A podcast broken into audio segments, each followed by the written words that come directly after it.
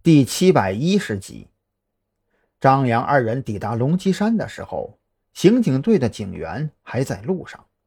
考虑到村子里情况尚不明了，张扬决定先在村口等候。那个小卖铺老板看自己的目光，直到现在他都无法忘怀。拥有那样凶狠目光的家伙，肯定不会是个善茬。孔哥，你带枪了没有？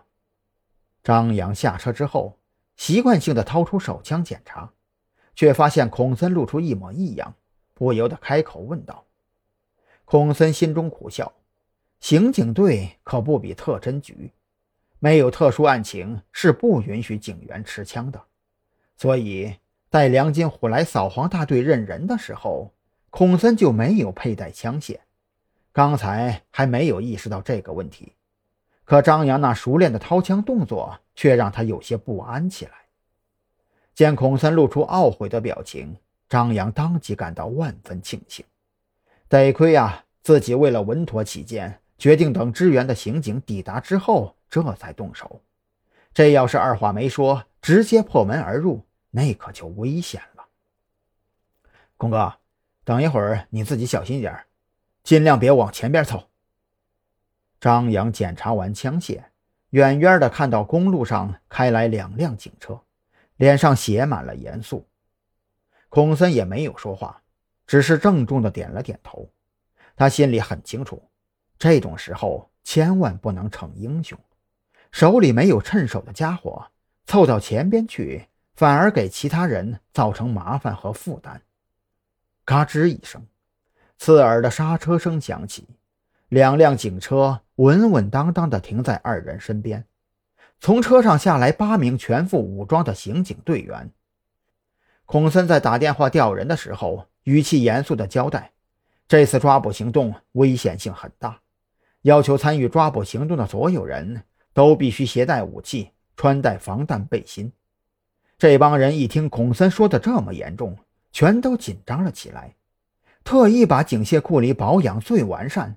枪管内膛线最完整的冲锋枪给带了出来，看着他们手里拿着的七九式冲锋枪，张扬强忍着双手扶额的冲动。山南市的刑警队未免也太寒碜了点吧？这玩意儿都被军方淘汰二三十年了，怎么还在用呢？孔森从张扬的目光中看出了他的想法，脸色颇有些不自然。